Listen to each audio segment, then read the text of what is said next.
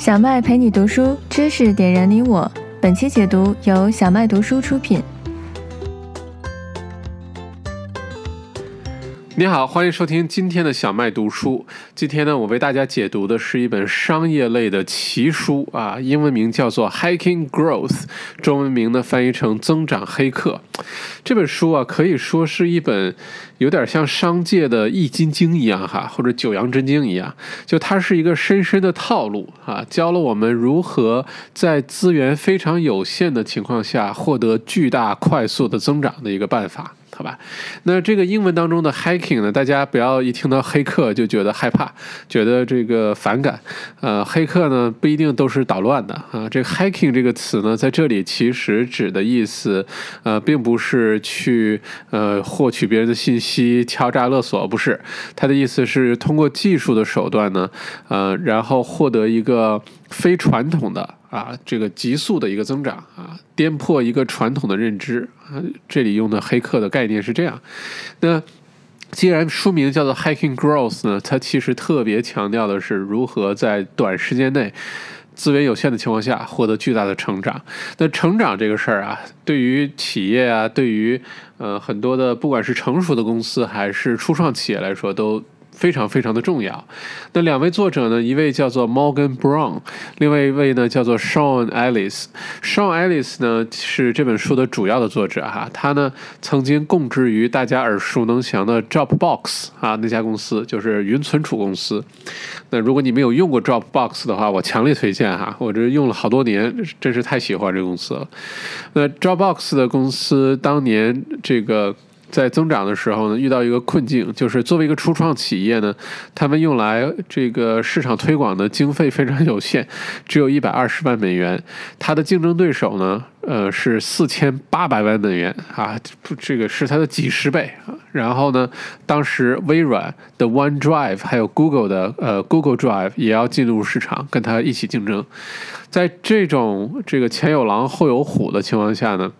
这个作者呃供职的 Dropbox，他帮助 Dropbox 想出了一个好办法，结果呢几乎没花什么钱，然后让 Dropbox 在整个云存储行业迅速成为一个头部企业，包括现在也是可能是最受欢迎的一家这个云存储公司哈。那书中呢就介绍了作者在 Dropbox 和之后的几家企业呃供职呃如何。有套路的这个帮助这些企业迅速的增长。那这本书呢，现在已经被奉为是硅谷一些企业的一个发展的圣经了哈。因为已已知的这些企业，以下企业啊，都是用这本书中的这种呃思路、逻辑和套路来实现急速增长的。那你比如说这个领英 （LinkedIn），你比如说 Facebook，你比如说 Airbnb，就是爱彼迎，你比如说 Slack。这个是几乎在澳洲上大学的朋友都会知道哈，用的是一个大学生之间互动的一个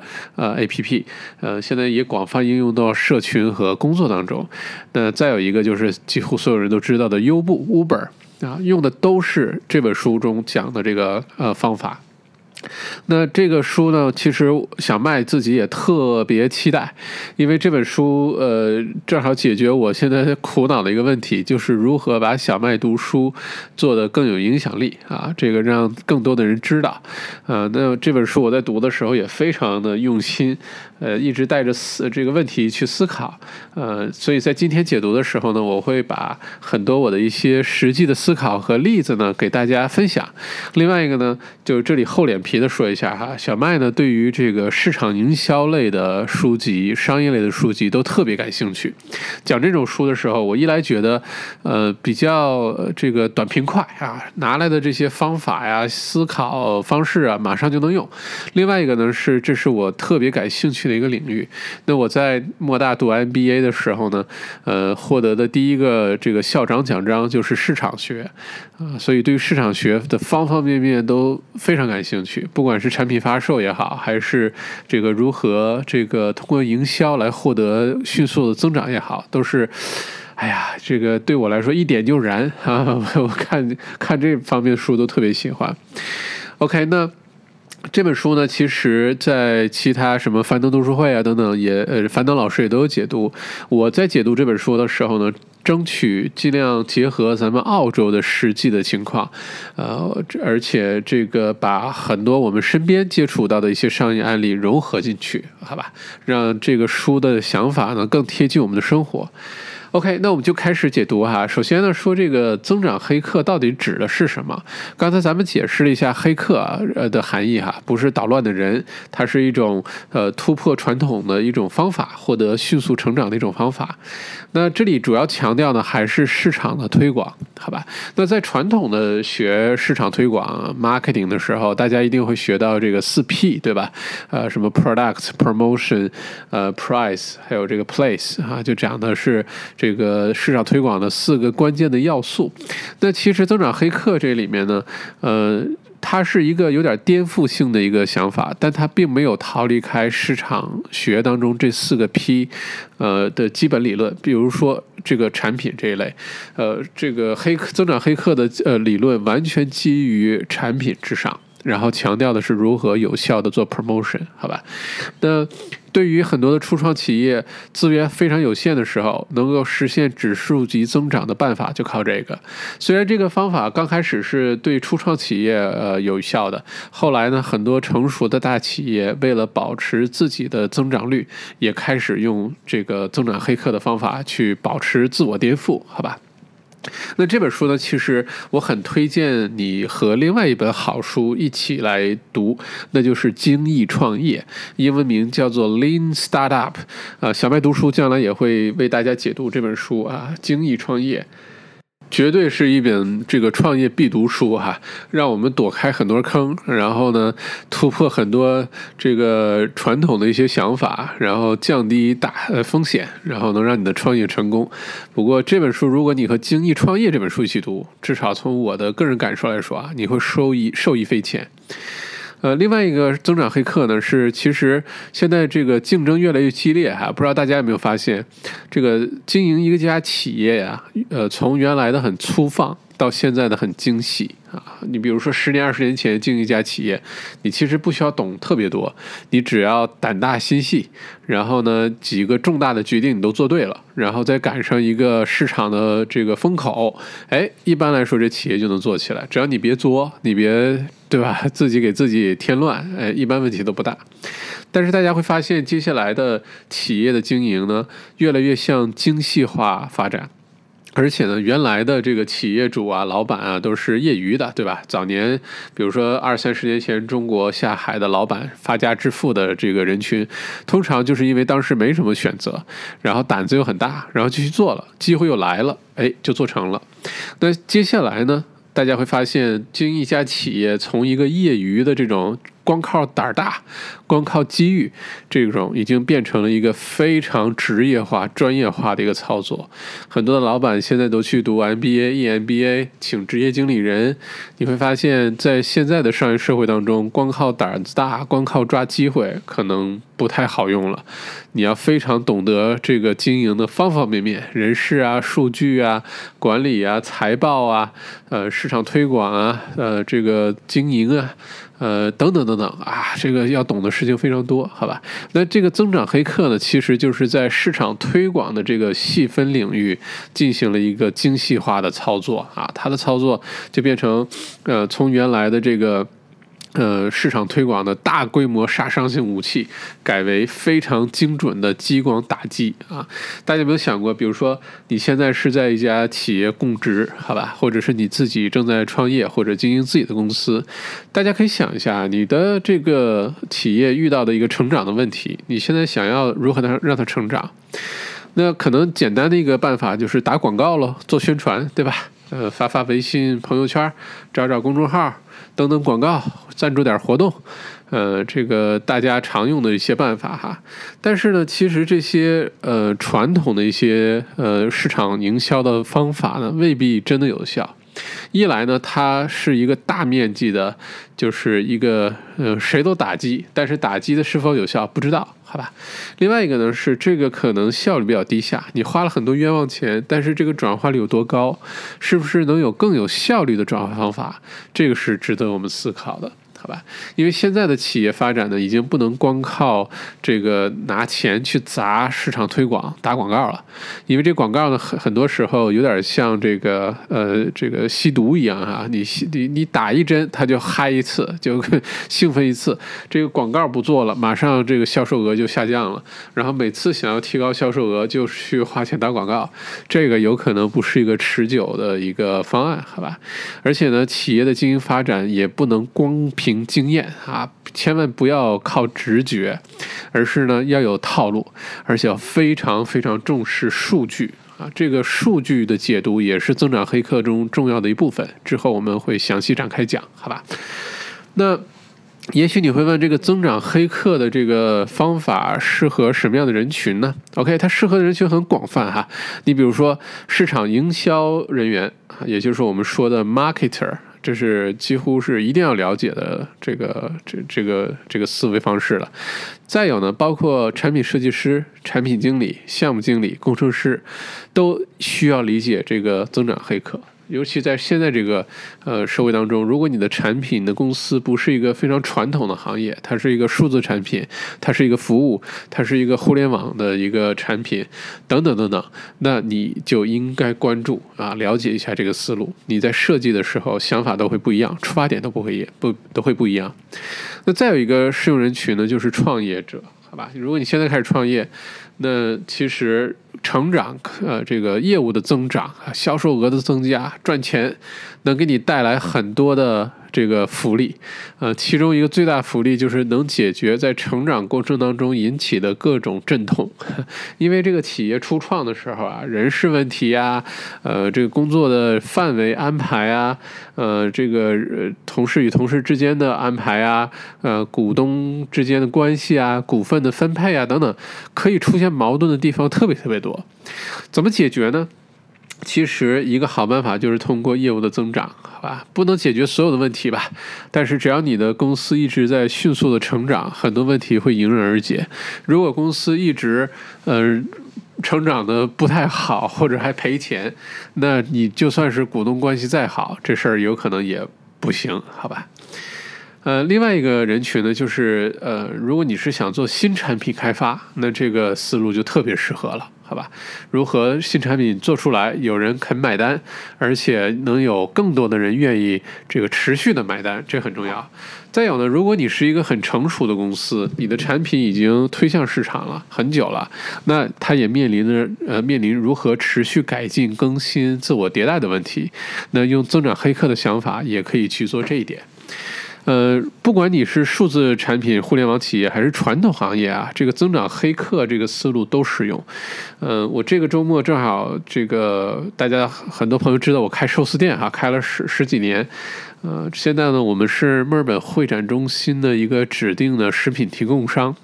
所以有大型活动的时候，我们会进去这个卖寿司、卖日餐。就是这么一个传统的事儿啊，它跟这个互联网企业呀，跟什么数字产品啊，完全不搭嘎，就是一个卖吃的，对吧？即使是这个事儿，如果你能理解增长黑客的这个思路的话，你做出来东西都不一样啊。呃，你像原来如果第一次去做这这个推广的话，就是登广告啊，大面积的登广告，花钱啊，等等等等。现在我就是完全看数据。看了数据之后就知道怎么去做这件事情，而且呢，可以很有针对性的去节约成本、提高销售额、增加利润。像今年的这个刚结束的这个活动，跟去年同期比呢，我们的销售额增加了百分之二十一，然后人工成本降低了百分之三十三。呃，菜单减少了百分之五十五，一下子砍掉了一半以上的这个吃的的选择啊。饮料减减少了百分之四十，那所有的这些呢，其实都是由数据来判断的啊，不能靠靠我们自己拍脑门来做决定，好吧？而且呢，这个书中开篇的时候也说了啊，这个适用人群，举了个例子，就比如说这个 Airbnb，大家现在都知道哈，尤其澳洲朋友更更了解。这 Airbnb 最开始发展的时候就遇到一个问题，就是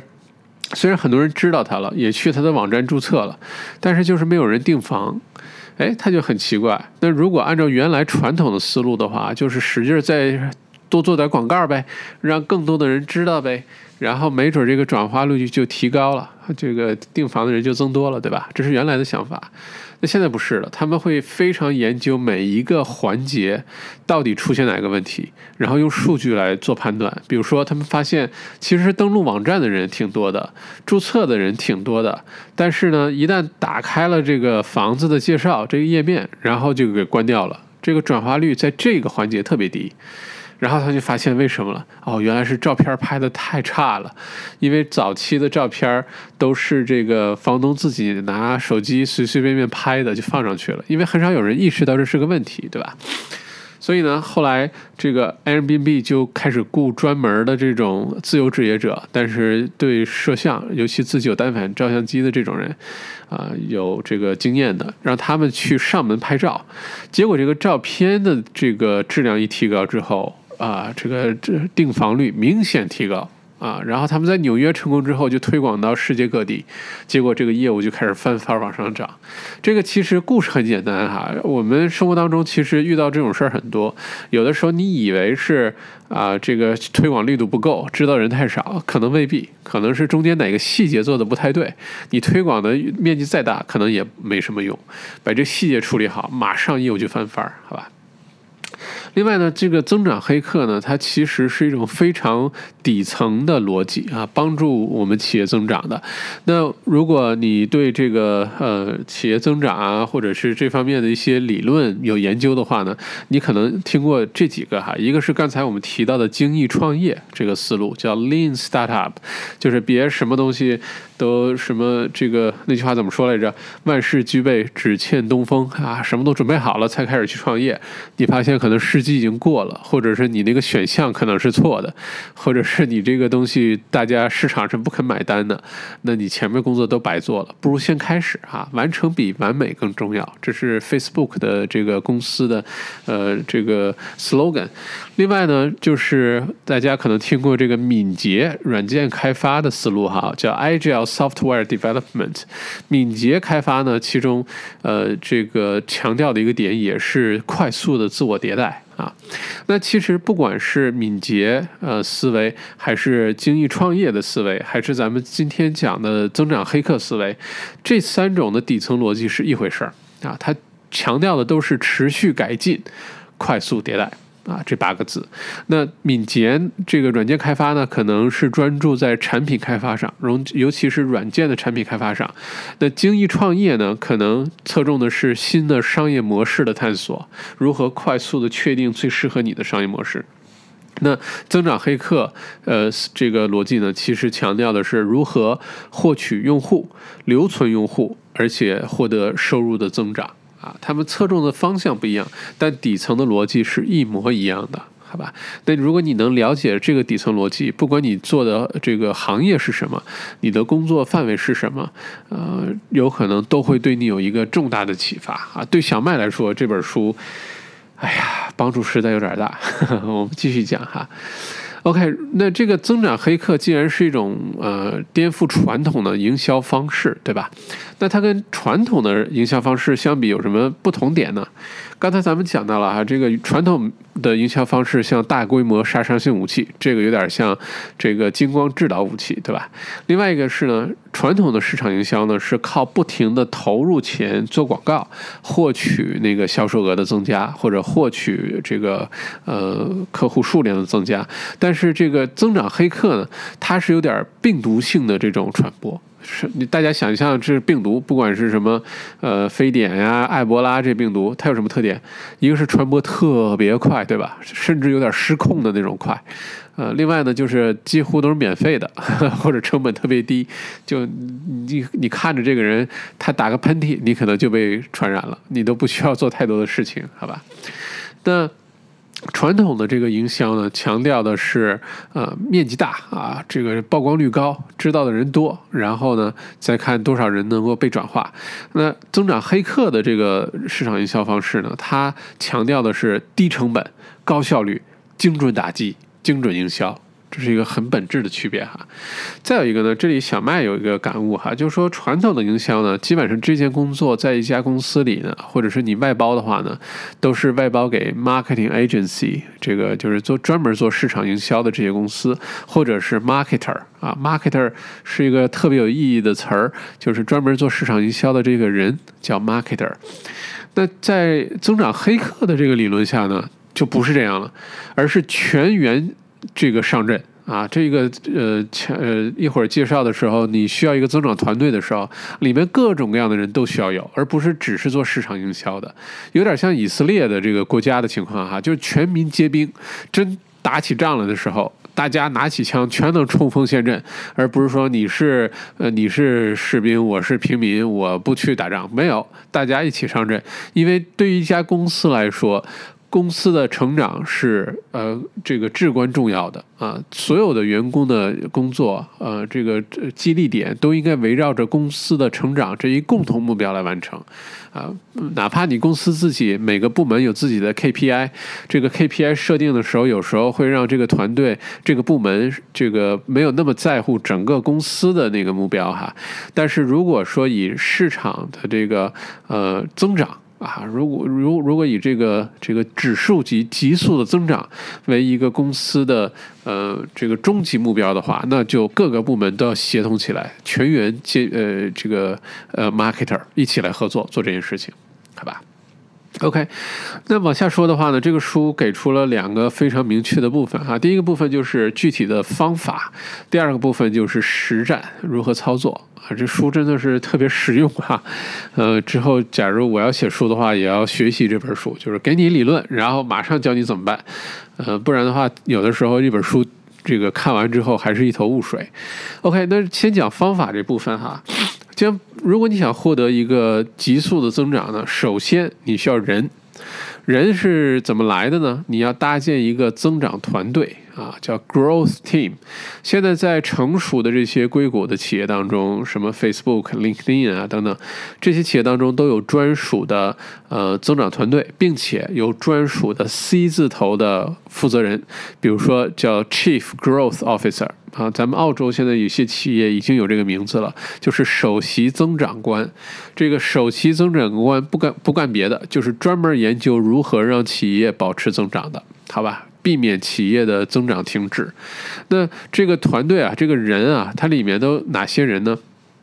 一个好的增长团队啊，首先要有一个明确的负责人，而且这个负责人呢，必须他的在公司当中的级别要足够高啊，他要能不但能拍脑门，而且能够定方案，能够具体的执行。如果他需要调动公司其他资源的时候，他一定有这个能力。比如说，他可以直接向 CEO 汇报，或者是直接向这个负责增长的 CGO 汇报。必须是这样子，否则你在获得增长的时候，一定会出现资源的调配与公司现有的一些计划出现矛盾的时候，那时候怎么办？那如果不能有一个强有力的支持做后盾的话，那有的时候你就执行不下去了。光有想法没有执行，也是一一毛钱也不值，对吧？所以通常来说，这个负责人是直接向 CEO 汇报。那对于 Facebook 来说，呃。这个他们的创始人兼 CEO 扎克伯格曾经好长一段时间自己就是这个 CGO，就是首席增长官，很多的具体的增长方案都是由他来具体提、具体推进，确保 Facebook 在短期内能够获得一个急速的增长，然后强强势的占领这个市场，好吧？那这是第一个角色负责人，第二个角色呢是要有产品。能会做产品的人，好吧，嗯，不管你做的是一个数字产品，比如说你做的小麦读书，你做个 A P P，你做一个呃这个具体的服务啊，你做一个具体的一个，哪怕你做一个具体产品，做一个杯子，做一个凳子，做一个沙发都可以。这个具体负责产品的人也要在这个增长团队里。再有呢，就是如果你做数字产品的话，或者 A P P 的话，一定要有编程开发人员啊，随时随地被你调用，啊，包括这个图像设计人员 （Graphic Designer） 啊，随时缺什么图，马上制作出来。如何用图来获得市场的增长？呃，包括一些这个内容创作者啊，写文案的人啊，等等等等。呃，再有呢，就是数据分析者。如果这个数据回来之后，你要看得懂问题出在哪里，所以一定要会看数据的人，而且这个人是极其重要的，因为在增长黑客当中呢，用数据来帮忙做下一步决定是一个至关重要的一个环节来着。那你如这个说实话，数据都是数据，能看得懂的人才是这个让数据变得有价值的人，好吧？否则对数据的。呃，这个呃误读，有的时候更耽误事儿，好吧？还不如没数据，所以这个数据分析人员特别重要，好吧？那在这样的情况下，你会发现这个团队里啊，各种各样的人都有，好吧？有负责人，有做产品的，有开发编程，有数据分析，有营销，有图案设计，呃，图像设计，还有内容创业者。那这么多人为什么是一个混 一个混编的一个团队哈？那它的主要原因就是，如果这事儿只是让做市场的人去做的话，那就形成一个 silo。silo 英文当中是 s i l o，在很多大企业当中特别常见，就是这个一个部门就是一个部门，互相之间都不认识、不了解，也不知道。互相在干嘛？而且有这个数据统计啊，如果你在一个大公司工作，同一个部门的特别熟的一个团队的人，他们之间的这个这个交集互动，呃，形形成的这个工作的感情，是对于其他公司就是不不同部门你不熟悉的部门，这个关系的密切度会高出一千倍。有的时候你在这个一个。这个大的公司工作，你在写字楼里面遇到其他团队的人，你都不知道他是这公司，对吧？最多就是偶尔笑笑，然后开年会的时候，呃，喝两杯，然后简单聊聊，也就这样。啊，否则的话，这个很多，说实话，这个 silo 的现象特别明显啊，部门与部门之间真的不知道在干嘛。那为了解决这问题，想要获得急速的增长，你就不能说哦，做产品的做产品，做市场的做市场，然后中间有各种的沟通环节，各种的消耗，各种的信息的流失，那就你就别获得增长了，好吧？都花在这些时间上了，所以要把这些人都集中在一个团队里，呃，这个能确保一个想法要实施的时候，可以立刻采取行动。好吧，这个事儿在澳洲来说有点容易哈，因为大部分公司其实都是小公司，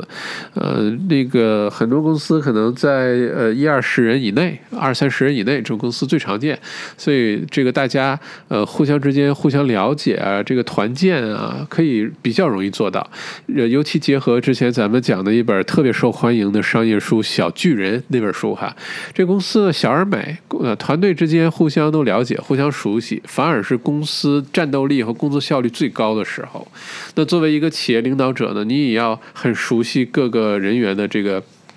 从首先是姓名吧，然后各自的喜好啊，呃，优缺点啊，啊，这个对于呃实现我们这里讲的这个增长黑客的这个想法呢，就更加容易实现了。哎，这是一个团队的建设，这是第一步哈，解决人的问题。那第二步呢，是解决产品的问题，也就是一个支点的问题。那有的时候呢，你没有一个好的产品，你光有这些套路、增长的这个团队等等，白扯。你还是一定要有一个好的产品，这是所有的市场营销的前提，好吧？当然了，你也可以只是弄一个什么脑黄金、脑白金，然后玩命做广告，最后也能把它卖出去。但是现在是是。是是，这个市场不一样了。你的产品一定要好，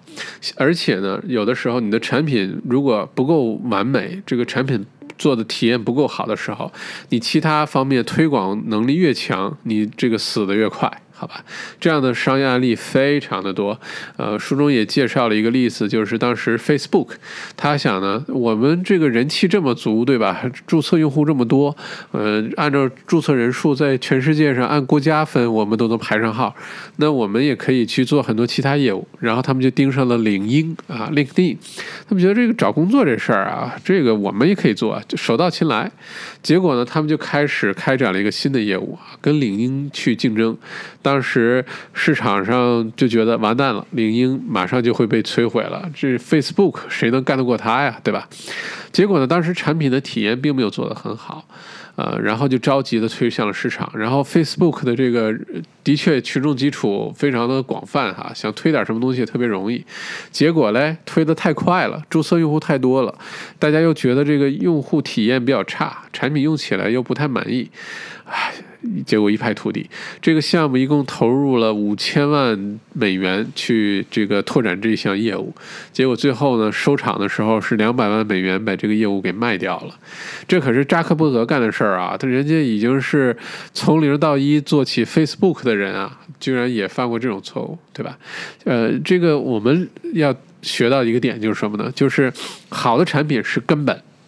你再有那些套路，再有那些这个有创意的想法，都是一回事儿。你的产品不够好，绝对不行。那产品呢？这个如果呃，精益创业什么都提过这些概念哈，像这个 MVP 哈，Minimal Viable Product 最简这个可行性产品，就是说你想做一个东西的时候呢，你不需要一下子把它做的特别完美，你可以先做一个乞丐版啊，或者是做一个。最简版本啊，先论证一下这东西是有用的，有有市场愿意买单的，然后你再去这个不停的迭代完善它啊，别一下子做一个特完美的东西出来，结果发现市场根本就不认可这东西。那如果你是用这种思路去做的话呢，呃，它就论证了第一个假设，就是它的这个价值假设，就是说这东西在市场上是有它的价值的啊，是有是有人需要这个东西的。那接下来呢，你需要完成的就是一个增长假设了。呃，是不是这个东西能够从呃一一小部分的人去支持它，变成一大群人支持它？那我在之前不管演讲的时候，还是在呃这个做一些培训的时候，我经常给大家分析到一个数据哈，就是说，当一个产品新上市的时候，通常百分之二点五的人会无条件的去接受它。啊，大家可以想象一下苹果的手机。当然了，这两年苹果手机这个魅力不如原来了哈，但是依然有那么一群人，如果你在一个砖头上你印了个苹果的标志，你说这个砖头是苹果出的，一样有人愿意排队去买，好吧？很多人压根儿没见过这东西，他也愿意大冷大冬天的去排队。那这个百分之二点五是存在的。那如何获得这个增长假设呢？就是第二部分就是百分之十三点五，这百分之十三点五的市场呢，呃。大家可以想象是当一个新的 iPhone 出来之后，过了两三个星期，哎，这百分之十三点五开始跟着前面百分之二点五进入市场了，好吧？那对于绝大多数企业来说呢，其实失败或者是灭亡，就失败在这从百分之二点五到百分之十三点五的这个跨越的阶段，很多出现在这儿，也就是对于大多数的这个呃创新企业来说呢，那个这个存在假设呀不难论证。因为你这东西只要有点意思的话，基本上都能获得相当的一个受众。对于绝大多数企业，最难、最难、最难的是如何这个印证增长假设啊？如何从二点五变成这个百分之十三点五？这个特别重要，好吧？这也是一个很大的难题，因为百分之多少来人数据我不记得了哈，非常大的一个比例的公司失败都失败在这个环节上啊。那。这个书中呢提到了一个特别有意思的事情，叫做“啊哈时刻”，呃，英文叫做 “aha moment”。aha moment，当然这个英文当中这 aha 就是你看到一个什么特别有意思的事儿，或者特别受启发的事儿，然后你会不不由自主的说“啊哈”。啊，那种就是 aha moment，这个 aha moment 什么意思呢？就是说你对一个产品的体验或者是呃这个期待出现了一个特别好的时候，期待超过你的期待的时候，然后你会情不自禁的有这个 aha moment。那好的产品呢，都一定要有这个 aha moment，让客户觉得哎真有意思啊，这东西做的真好，还还能这么做。一定要有这个 aha moment。那在这里呢，小麦有个解读啊，就是原来我们在做市场分析的时候呢，经常会提到这个 USP 啊，unique selling point，就是你独一无二的那个卖点是什么。那现在来看呢，这个 USP 其实呢，有可能有的时候会被形式化或者浮于表面啊。你光这个产品或者服务有 USP。那是一回事儿，但是这东西是不是能深入人心，对客户的关系有多大，那是另外一回事儿啊。USP 毕竟是你想出来的，对吧？你说我们这东西特别有卖点，我们这个独一无二，什么什么，但用户体验如何是可能是另外一回事儿。就好像我们聊天沟通，你说了什么话是一回事儿，对方听进去了什么话是另外一回事儿。那。这个增长黑客强调的呢，其实是客户的体验啊，客户的真实体验。你的 USP 怎么想一回事儿，但是如果客户有了这个 aha moment，这个 aha 时刻，那就完全不一样。那大量的这些现在我们看到的伟大的商业啊，像什么 YouTube、Twitter，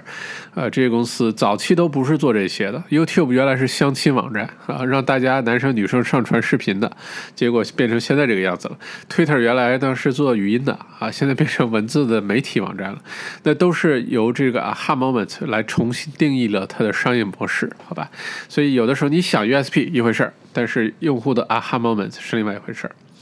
那呃，这个第三个部分呢，就是杠杆啊，要确定你的增长杠杆。那我们说了人，说了支点，也就是说了团队和说了你的产品呃之外呢，这个杠杆呢非常重要。这里书中提到了一个叫做 True North 啊，这个叫做北极星指标，什么意思呢？当我们在训呃这个初创的时候，或者是获得很快的增长的时候。特别容易被眼前的很多机会和诱惑而迷惑，你就 get lost，你就你就走走迷路了，对吧？走迷路了怎么办？那就是你要找北极星，对吧？原来的人是没有 Google Map 的，那就只能看看星星。找到了北极星，你一直跟着北极星走，哪怕绕点路，你也能找到你要去的地方，对吧？那这个北极呃，这个北极星指标特别重要。尤其对于初创企业来说，呃，可以帮助我们躲开很多的坑哈，因为很多看上去是机会的事儿，往往就是一个很大的坑。那北极星指标对于不同的公司、不同的服务可能也不太一样啊。这个先说本质哈，北极星指标的主要目的是你的增长呢，一定要跟你的战略方向指标结合在一起。这听上去有点抽象，一会儿我们举个例子哈。你比如说这个北极星指标，像这个微信啊，它的北极星指标，如果大家如果拍脑门想的话，可能是是不是用户数量啊，呃，日活数量啊，每天有多少人在用微信啊，等等，每每天有多少人在发朋友圈啊，等等，那还不是这个微信的北极星指标呢？其实是每个用户发了多少条信息啊？如果每个用户发一条信息就不发了，或者是好长时间也不发一个，那这个微信的产品可能有问题。如果大家发的信息越多，只说明了大家对于微信的依赖度越高，那这个。就是微信的呃北极星指标，好吧？包括 Facebook 在发展的时候也出现过这问题，就突然之间迷失了，不知道到底该观测哪个目标来判断他们是不是在增长，因为可以观测的目标太多。后来呢，也是扎克伯格拍板说。我们就观看这个，呃，这个用户的活跃度啊，用这个来判断我们这个 Facebook 是不是在一直往上增长，好吧？所以呢，每一个公司每个具体产品业务的北极星指标不一样，但你一定需要一个。不然的话就容易容易走丢。那对于小麦读书来说，我认真想过这事儿哈。我虽然现在不知道怎么来评测这事儿，但我想呢，我要是给小麦读书定北极星指标的话，应该是这个啊哈时刻的比例，也就是书友听到小麦解读这本书那种有收获的感觉。出现的比例啊，如果一本书这个呃百分之八十的书友都觉得啊哈有收获，哎，我觉得这就是成功了。如果说一半的书友都不到，没有那种啊哈的时刻，那可能这书有问题，不管是选材也好，还是讲讲解也好，还是举的例子也好，可能都不够，对吧？所以你一定要确立自己的北极星指标。那讲完了人，讲完了支点，讲完了杠杆，最后一个就是快节奏试验，也就是你的发力点，好吧？你明白了，你现在组建了团队了，你也明白了产品重要性了，也打磨了好产品了，也知道这个增长杠杆了，要找北极星指标，有这个啊哈时刻等等。OK，那怎么让它推进呢？就是快节奏试验，要大量的，就是用小的实验去论证你这个东西。做的对不对？如何去改进它？失败是必然的，要不停的失败，然后你才知道，呃，如何能够改进它。这个，而且失败的越快越好。呃，对于谷歌啊，对于 Facebook、LinkedIn 这种大公司，他们的增长团队呢，经常是几百上千人的一个增长团队。呃，而且他们这个增长团队每个星期至少要做二十到三十次不同的测试和实验，然后来呃获得新的数据，帮助他们判断如何继续改进。然后每一次的成长可能是一个小幅度的增长，但是这样积累下去，呃，好吧，你想这一年。呃，一般的公司一年能获得一个百分之二百、三百的增长，都已经相当不错了，好吧？绝大多数公司可能每年百分之二十三十的增长，但是对于硅谷的这些企业来说，每个月获得百分之一千十倍的增长都是很正常的，就是因为他们不停在迭代，不停的在做各种测测试。因为你要从市场的角度去了解，没有人说过一个公司的发展必须是每个每个月能百分之多少，或者每年百分之二十三十，没人说过这句话。如果你的东西够好，改进的够快，被接受度更够高。那反正地球上好几十亿人，对吧？都快获得这些人，那是你的能耐啊！所以你的增长不受传统的这些呃固有模式的这个呃这个限定哈。那第一部分呢，讲方法，咱们刚才说了，小结一下，就是第一，你要建立一个增长团队，而且是混编，里面各种各样的人都要有，在一起合作才有效解决人的问题。第二部分，好的产品是。关键的关键，根本的根本，你要解决这个支点的问题，好吧？你要论证它的这个市场的价值假设，你要论证它的增长假设，而且你的产品一定要有 aha moment 啊，啊哈。那第三个呢，就是你要确定你的增长杠杆啊，增长杠杆就是说你要有明确的目标，北极星指标，而且呢，你要。这个呃，想办法如何围绕这个指标展开很多的战略呃，实施。那第四呢，就是发力点了，就是快节奏的试验，不停的试验，好吧？那第二部分呢，讲了就是这个具体的实战了。实战呢，用小麦的总结来说，比较简单，就是建了一个无比大的漏斗。想象一个漏斗哈，就是说，首先呢，这陌生人呃，完全没听过你的产品，完全没听过你这个公司，没听过你的服务的人，那你可以先想办法把它装进漏斗里。好吧，然后装进漏斗，大家想象漏斗是上面开口大，越来越小的，对吧？那越往下呢，你就要在每一个环节关注这个漏斗的转化率，而且每一个地方转化率出现问题的时候，你就知道如何改进了。最后把这些路人转成粉丝，路转粉啊，这个漏斗的这个顺序就形成了。那具体说一下啊，第一步呢是获客啊，获得新客户。获得新客户呢，关键的八个字是优化成本、扩大规模，好吧？首先呢，你要让你的品牌、你的服务、你的产品，很多让很多很多人知道，对吧？但是知道这个过程，你又不能成本太高。你说我天天什么中央电视台春节联欢晚会做广告。或者你去时代广场登个广告，或者你去超级碗 Super Bowl 你登个广告，那是那有钱谁都能干，对吧？那就不叫增长黑客了，那就是砸钱去买流量了，那意义并并不一定大。而且说到流量呢，有的时候流量并不一定值钱，嗯，有可能流量很大，但你没转化率，这流量也是白费。那这个书中讲到如何获得更多的新客户呢？他这里面就讲到哈，你除了这个各种这个营销方法呀，大家推荐的方法之外呢，其中一个最重要的工具叫做 A/B 测试啊，就是英文字母的 A 和 B。A/B 测试什么意思呢？就是说，你同样一件事情，你用不同的方法去说它，去宣传它，获得的效果或者引起客户采取行动的那个转化率，可能是完全不一样的，好吧？你比如举个例子啊，这个借用郭德纲的一个段子啊，就是说。如果一个男生跟一个女生说：“我想今天晚上跟你睡觉，跟你一夜情。”哈，你你就是臭流氓，对吧？但同样的意思，你说：“我想明天早上跟你一起早起，一起跟你看日出。”哎，你就变徐志摩了，对吧？你看，说的是同一个意思，但是呢，因为你说的方法不一样，它产生的结果就有可能就完全不一样。那在市场推广的时候呢，这个市场的文案啊，你的广告词如何写，是很大的一门学问。会写广告词这事儿有点厉害，好吧？它也是专门的一个学科来着啊，copyright，这个怎么写东西，这个，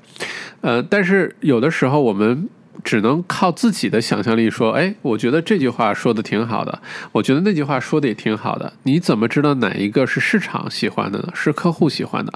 那简单的方法呢，是在一个小范围的人群当中，先来一个 A/B 测试。比如说，你先选出一百个人了，五十个人你发这个标题为主的这个为题目的发给他们，另外五十个人发另外一个题目的，然后你观察哪个的转化率高、点击率高。阅读量大，然后呢，你把这个选出来之后，开始大规模的给一万个人甚至更多的人发那个受欢迎的那个题目，哎，这个就是一个简单的 A/B 测试。其实小麦一直也在做各种 A/B 测试哈，这是我特别喜欢干的一件事儿。呃，可能大家不太知道，但是其实我一直在干。你比如说小麦读书的这个小海报上的这个词语啊，一直在测试。有的时候写的是每周一杯咖啡啊，让小麦陪你读书。呃，有的时候说的是，因为一杯咖啡钱就四四块来钱嘛，正好是小麦读书会一年汇集除以五十二个星期，就这么多钱，对吧？有的时候我会写这个，呃，什么澳洲不远就在耳边啊，那是帮助大家了解澳洲的商业、地产、生活、成长这些书。有的时候我会写说。呃，这个用你一天的薪水啊，雇小麦给你读一年书，哎，其实很多时候我在测试哪一句话能够真的打动呃书友们，然后让书友们觉得，哎，这事儿真值，小麦花这么大力气读书，我用这么小个代价就能获得，而且有的时候一句话也就能获得一个很大的成长，真值，就希望能够提高这个转化率，能够。这个这个穿透人心哈，所以这东西光靠我自己想是没用的，一定要通过不同的测试来得出结论。OK，呃，这个是一个很重要的工具哈，推荐给你。那获得新用户呢？另外一个就是这里说到一个病毒，病毒这个呃呃扩扩张的这个概念。刚才咱们说了，病毒扩张有几个呃重要的特征哈，你比如说。呃，这个往往是免费的，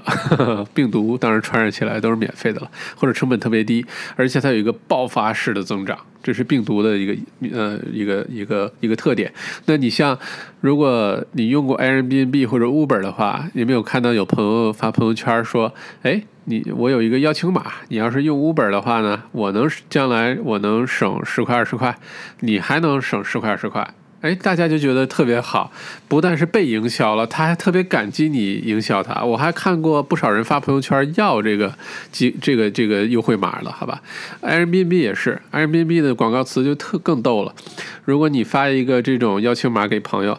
朋友收到的时候呢，他不觉得自己被营销了，他会看到说，哦，这个 Airbnb 是世界上最好的一个旅游这个住呃民宿网站，那你的朋友为你节省了下一次的这个旅行啊，节省二十五美元，哎，你会觉得我又省钱了，真好哎，我还能用这个服务，对吧？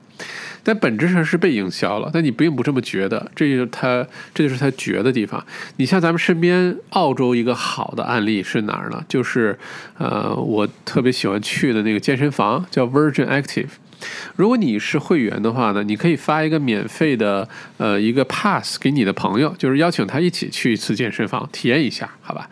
体验完之后呢，如果这个人加入的话呢，你可以获得两个星期免费的会期，然后你的朋友也可以增加两个星期的会期，就是是一个双呃都不是双赢是三赢，因为你的朋友免费体验过了。先尝后买了，而且他加入了还能获得加长两个星期，对吧？你呢也也赢了，因为你邀请朋友们一起健身，这事儿总不是坏事儿吧？而且都是你认可有价值的，然后你还能获得额外两个星期的会籍。如果你多邀请几个朋友，你这不是一年多出半年的会籍嘛，对吧？还能省点钱。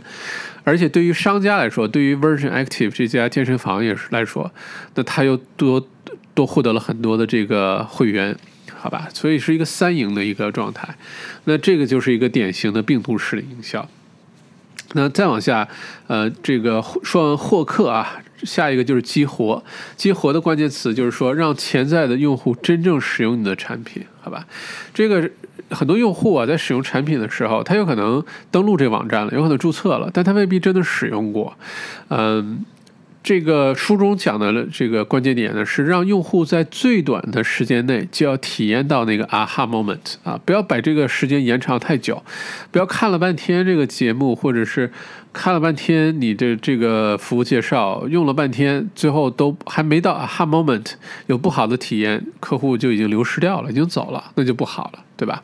所以一定要在最短时间内，你可以用免费试听的，我总是结合这个小麦读书，或者说开寿司店什么的，这是就是大家都能想象得到的哈。呃，你免费试听，这就是一个哦，原来这个读书是这样子的啊，这个书讲的还挺有意思的，我真的是挺有收获的。要把那个 aha moment 提前，如果你觉得你的这个呃产品特别好，用户体验就是大家。就是不知道啊，一旦用了之后一定会喜欢。你比如说寿司，好吧，我们做的寿司特别好吃，特别新鲜啊，这个味道特别独特，那就让大家免费试吃，或者是偶尔打打折，特别便宜等等，想一些办法出来。这样的话呢，把这个 aha moment 提前，好吧？那我之前在寿司店，在在 t o r a k 做过一个很有意思的事儿哈，我发现呢 t o r a k 的公司很多。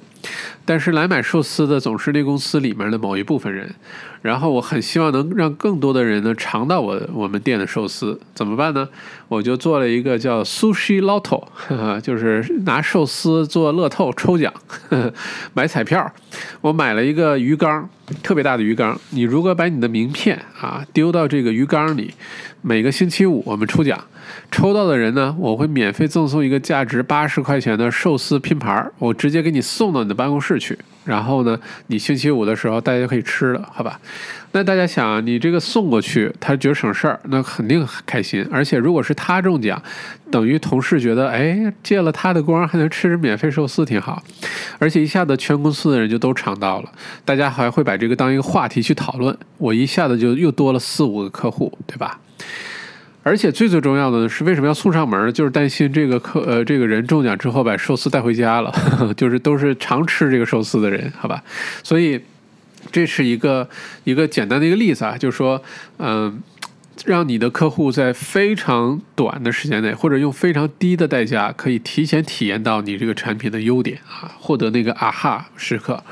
再有一个呢，就是减少阻碍，减少摩擦。嗯，像这个产品啊，刚开始的时候很难很完美、很完善。包括现在小麦读书，我也很清楚，有的时候这个呃使用的体验呢，可以改进的地方很多。呃，不过这里有个很大误解哈，很多朋友说为什么开车听听听，然后就断掉了，就要重来，还要重启一下微信。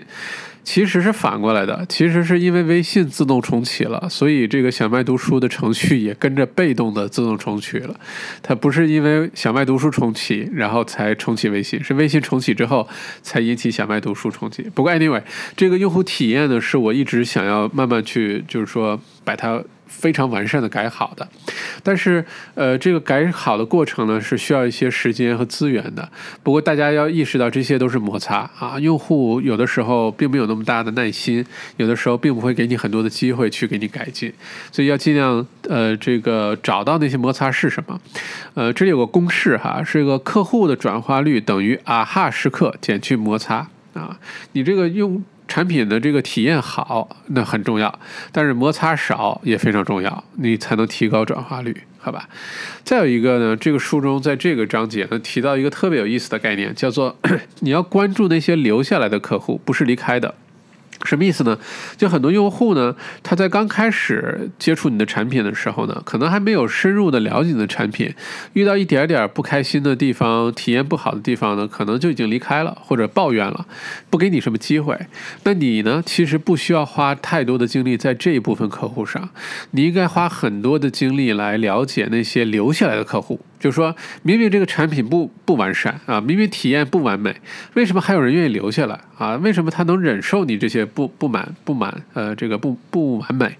就是因为这里面一定对这群人有很大的价值啊，他们愿意去忍受一些不完美，但是获取这个价值。你要很清晰的了解这个人群的特征，为什么？然后呢，去放大这些，好吧？书中呢也提到一个例子，很有意思，叫做这个，就是假如说我们这个产品服务做一个问卷儿哈，假如说我们这个产品服务明天不存在了，你会觉得是？呃，A 损失特别大，无法活下去了。B 呃还可以，觉得是有损失的。C 啊可有可无啊。D 呃没关系，损失就损失了，反正还有其他选择。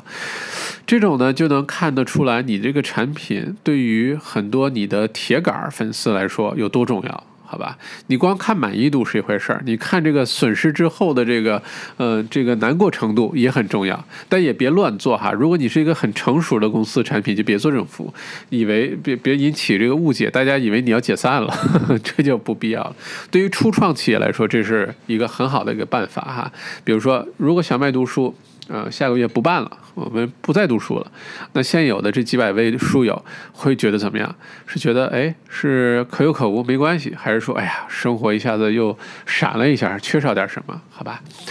这是书中的一个例子哈。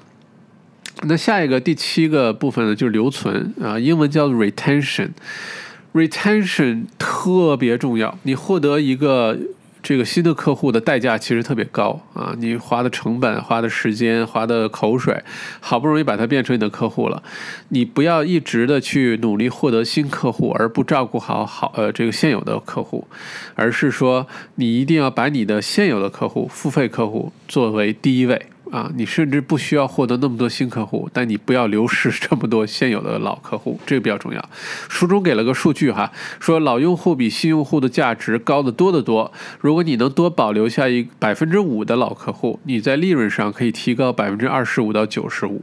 啊，百分之五的老客户代表着百分之二十五到九十五的利润，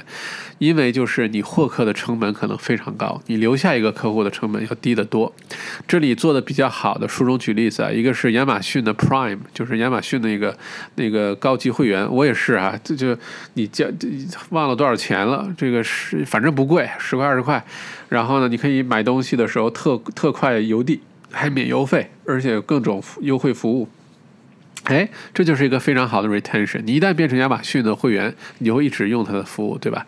另外呢，就是 Costco 哈，这个上海前两天刚开门，哇，好家伙，这生意好到不得了。Costco 的会员的 retention rate 是数一数二高的，可以达到百分之九十一，这个简直是做会员制的企业的一个梦想哈。呃，百分之九十一，嗯，这个值得我们参考。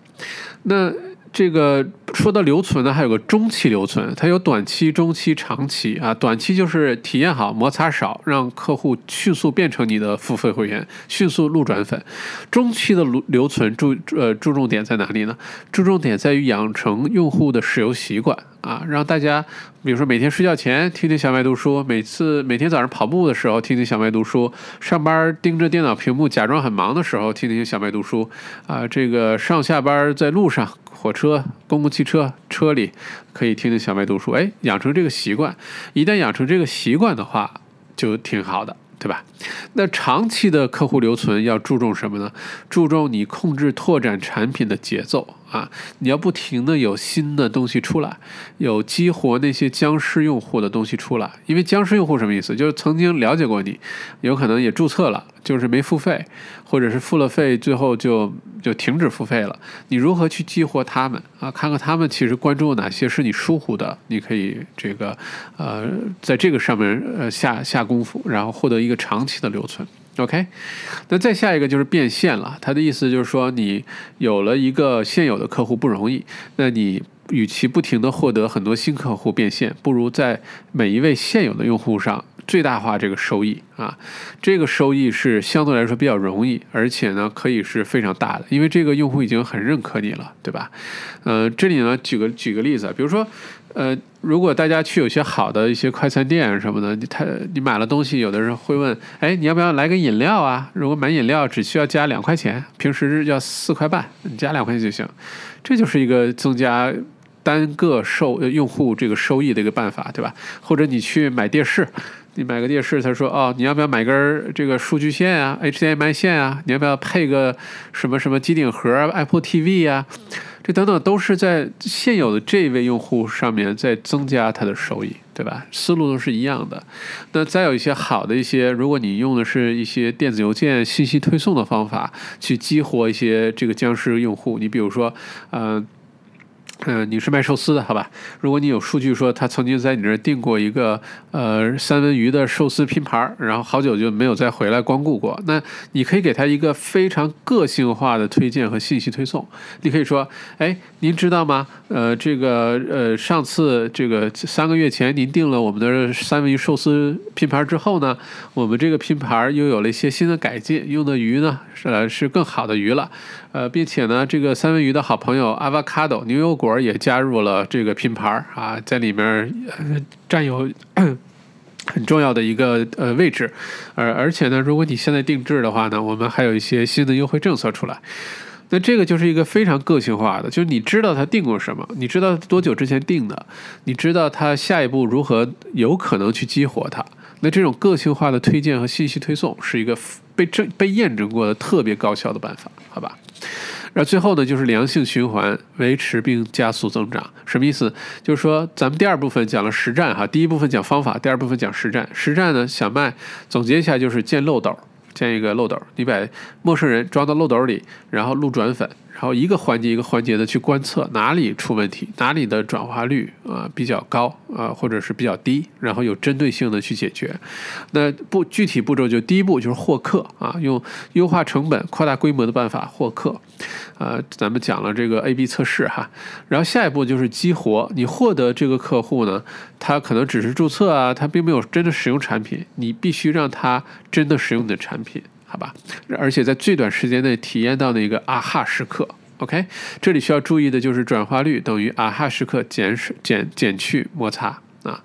然后再下一个呃步骤呢，就是你获得了这个客户，你也激活他了，他也付费了，那你如何留存他？就是把它 retention 啊，把它留下来。那这里又说了几个，首先呢，呃，留存客户比获得新客户要重要的多得多，这个一定要认识到。然后中期留存、长期留存有具体哪些办法？然后养成习惯，然后这个拓展新的产品。然后呢，就是如果你有了一个。这个现有的客户如何在现有的客户上身上再进一步开发他的资源，获得更大的收益？很多现在的航空公司用的都是这种思路啊。你变成这个，你坐一次飞机，然后变成他们公司的这个会员，变成常旅 （frequent flyer），啊，然后呃，你你好吧，你的这个收益就开始了。而且航空公司对于每一个 frequent flyer 有一个重要的考核指标是这个。呃，这个客户终身的价值是多少？所以很多航空公司会推出终身制的，什么白金、终身白金会员卡，或者是终身这个、终身那个，其实都是在做这件事情，好吧？OK，那。这个这本书的重要的点就讲完了哈，这个，呃，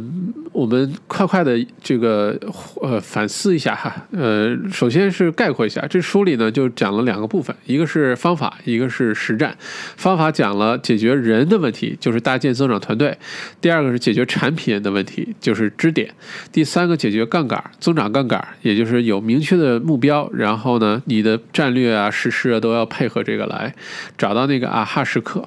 那第四个呢，就是快节奏的不停的试验，然后用新的试验结果来推进下一步的执行方案，然后不停的小步伐的改进，呃，快节奏的改进。第二部分实战呢，就是如何获客，获客之后如何激活它，激活之后如何留存，留存之后如何让它。这个重大收益，好吧，然后变成一个正向循环。那小麦在这里呢，有几点反思想给呃各位书友分享一下啊。第一个呢，是我觉得在澳洲啊，这个增长黑客的方法其实可能更加重要，更加值得大家去思考呃去学习。因为在澳洲，大家发现呃跟中国或者甚至美国的环境不太一样，竞争没有那么激烈，说实话。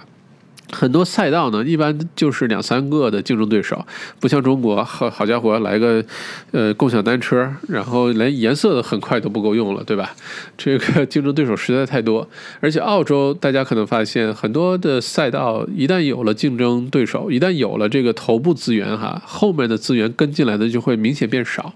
然后呢，就会出现一个赛道、一个行业、一个细分一家独大，或者是三分，别说三分天下了，通。然后第一个进入的头部资源占百分之七十，这个是这个细分市场的资源，然后老二占百分之二十，老三占百分之十，在澳洲很多的细分都这样，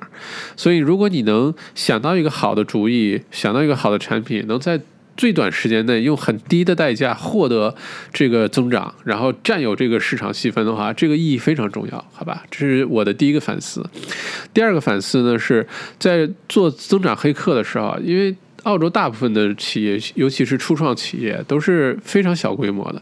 你你说组建一个增长团队，我们公司的人加起来都没有增长团队提到的人多，我还怎么增长？没关系，刚刚开始的时候可能靠一个人啊，你可能每个环节都要了解，你要懂产品，你要懂策略，你要懂市场，你要懂文案，你要懂宣传广告词等等。然后很快呢，它就变成一个团队的事儿了，好吧？嗯，这个并不是靠一个人就能解决的问题。那第三个反思呢，是这个在澳洲，我觉得啊，做增长黑客这种市场营销的公司是有商机的。呃，不管是你针对华人市场，还是针对本地的这个市场，如果你特别深入的研究透了这个增长黑客的思维底层逻辑和它具体的执行方法，尤其你要是有一套完整的在澳洲可以执行的方案的话，能见到成这个成果的方案的话，这个是有商机的，你是完全可以做这事儿的，好吧？帮助其他企业正增长。那这就引起小麦的第四个反思，就是说，作为一个公司来说，哈，其实我们应该关注做好自己的产品啊，把所有的注意力打磨这个放在自己的打磨产品上。至于像这个如何增长黑客的模式去获得巨巨大的增长也好，还是如何这个有效的发售也好，这些事儿可以依托给专业的第三方公司去做，因为很难你的公司内部就一下子能把这些人都凑齐，这是。真的是挺难的一个事儿，但你可以把自己的产品要做好，因为这是所有的这个根本点。那第五个反思呢，就是说。呃，之前我们讲的那个小巨人那本书哈，Small Giants，就是说我们团队的人与人之间的关系要亲密，要互相都了解啊，千万别因为公司的发展壮大，人与人之间的关系就变得疏远啊，一定是多搞些团建也好，还是比如说办公室都是开放式的，没事换换座位，不管你用什么办法吧，一定要让大家互相之间很熟悉、很了解，这个对于一家企业的战斗力和工作效率来说有至关重要的作用，否则就变成大家。身上挂着这个门禁卡才知道是一家公司的，否则面对面的也不知道是 是一家公司的人，这就不好了，好吧？这种在这个在大公司里面叫深井病啊，深井就是深的这水井，就每个部门的人都在一个一口自己的水井里，互相之间也不认识啊，深井病，避免深井病。OK，然后嘞，这个最后呢，给大家举我想到的几个咱们身边接触过的案例哈。书中讲了非常多的案例，呃，这个像什么刚才提到什么 Facebook、Dropbox、Airbnb、Uber、领英都有提到，但我想跟大家提两个咱们生活当中都接触过的，实际上用过增长黑客的案例。第一个就是微信红包，大家用过吧？微信红包呢，最开始是微信财付通。他很想通过这个微信的这个大规模的用户数量，能够让鼓励大家开通微信钱包，但这事儿一直做的不怎么样啊，很多人根本就觉得没有需要，也不去开通它。结果呢，到了春节，这个微信团队想了个好办法，就开始鼓励大家发红包，就红包这么一个简简单单的形式。这一个春节啊，微信呃财付通就获得了过亿的客户。新客户注册，然后呢，这个整个的营销方案执行当中一分钱都没花，而且还赚了好多钱，因为很多人发了红包之后，这个零钱就留在那儿了。对吧？留在那儿这没有取出来，那这个钱就变成呃腾讯的一个，就是在他趴在他账上一个钱了，它产生利息也好，干嘛也好，都是属于腾讯的了。然后再有一个呢，这个就是一个特别经典的病毒营销案例，像刚才我们提到的，它是高爆发性，就一个春节的时间啊，就是几天的时间，然后成本极低，呃，就是免费，而且还赚钱，但是呢，它获得巨大的一个增长。好吧，而且你看，现在大家已经形成习惯了，每天不抢抢红包、发发红包，觉得身体呃身身清气爽都不够，好吧？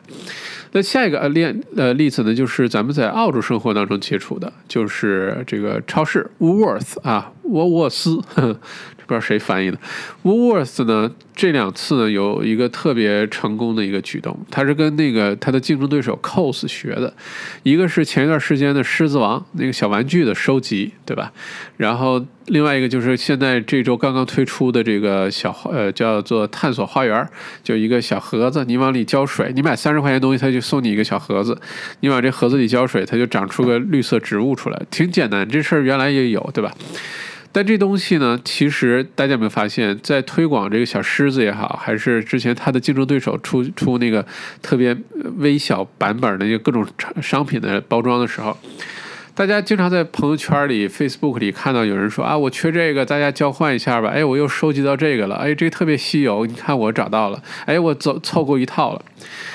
你看啊，这些推广。呃 w o o r t h 也好，cost 也好，他没有付钱给这些用户哟。这些用户是去消费了之后才换得的这个小小小玩意儿，才开始搜集的哟。也就是用户付钱给商家来获得这个推广的权利，然后自己会很主动的去发各种 social media，发朋友圈、发 Facebook、发 Instagram，证明哎，看我收集到这个了，然后形成了一个哎，大家都知道哦，原来有这事儿，我也要去试试，我也要去收集、收收集、收集。这就就是一个特别成功的一个病毒式的这个增长黑客的这个呃呃具体的执行哈，而且就这么一次呃市场营销方案，为整个 Woolworths 的营业额提高百分之五。你要想营 Woolworths 啊那么大体量的一个企业，澳洲第一大的连锁超市，增加百分之五，靠一次市场营销方案，这有多厉害？那操刀的这家公司就是墨尔本的一家公司。你如果将来有机会的话，我去采访一下，然后给各位书友汇汇报一下哈。这个事儿我觉得可以有哈。OK，那最后的这本书呢，咱们就讲解完了。呃，结语呢，就是说，不管是创业的企业，还是相对来说比较成熟的企业啊，其实都是在逆水行舟。不进则退，必须寻求自己的成长和发展。那哈呃，哈佛商业周刊呢之前做过一个特别大规模的研究，发现呢百分之八十七的受访企业都曾经经历过一次或多次，呃急剧的增长放缓的情况，或者是甚至就直接就是增长停滞，就不增长了。而且在增长停滞的时候的前后十年，市值会缩水百分之七十四。很多公司在增长停滞的时候就倒闭了。啊，就没有了，被淘汰了，被颠覆了。所以呢，这个增长是一个呃很重要的一个持续要做的事儿，好吧？嗯，而且有具体的一些好的办法去执行它。那现在呢，因为商业模式的成熟，市场竞争的激烈，呃，这个市场成模式成熟的半衰期也在缩短，所以这个。公司的啊或者企业业务的增长停滞的风险是越来越高的，所以我们必须主动的去了解和学习如何去扩大增长。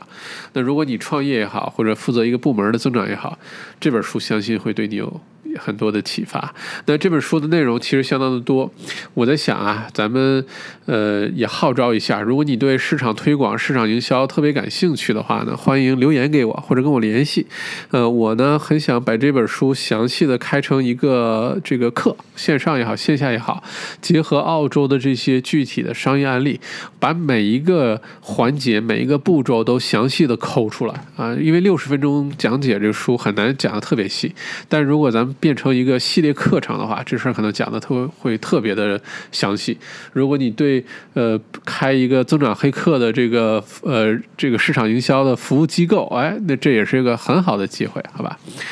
？OK，谢谢今天的收听，希望这本书对你有帮助，也欢迎在留言区留言给我，给我你的反馈啊，告诉我你是否喜欢这本书。那小麦在这里呢，其实。就还是那句话，特别希望把小麦读书办得更好，让更多的人知道。如果你有什么好的想法、主意，也非常非常非常欢迎你告诉我，好吧？我这个会很认真的去呃听取，呃，并且执行。OK，谢谢你，咱们下周再见。